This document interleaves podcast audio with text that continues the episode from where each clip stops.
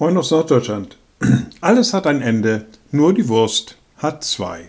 Naja, diesen etwas scherzhaften Musiktitel, den kennen wir vielleicht. Alles hat ein Ende. Was da auch mitschwingt, ist manchmal Enttäuschung. Manchmal aber auch Hoffnung. Hoffnung dann, wenn man sagt, naja, auch das, was uns im Moment Schmerzen, Kummer, Leid bereitet, alles hat ein Ende. Aber auch Enttäuschung, weil auch das Gute, das wir kennen, davon geprägt ist, dass man sagen muss, naja, auch das geht irgendwann mal zu Ende. Und dann weiß man immer nicht, soll man sich jetzt freuen oder soll man sich nicht freuen, wenn alles doch ein Ende hat.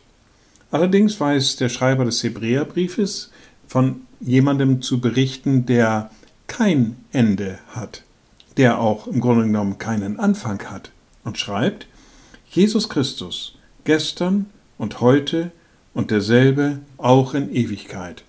Jesus Christus, seine Gegenwart in unserem Leben, seine Gegenwart in seiner Liebe, in seiner Barmherzigkeit hat eben kein Ende. Da dürfen wir, uns so, dürfen uns darüber freuen, dass man sagen kann, also alles hat ein Ende, aber Jesus nicht.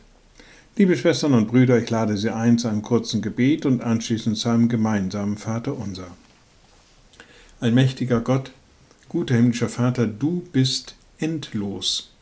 Du bist ohne Ende und ohne Anfang und in deinem Sohn ist diese Verheißung des Ewigen zu uns gekommen.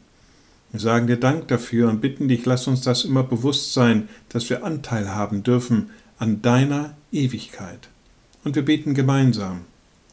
Unser Vater im Himmel, dein Name werde geheiligt, dein Reich komme, dein Wille geschehe, wie im Himmel, so auf Erden.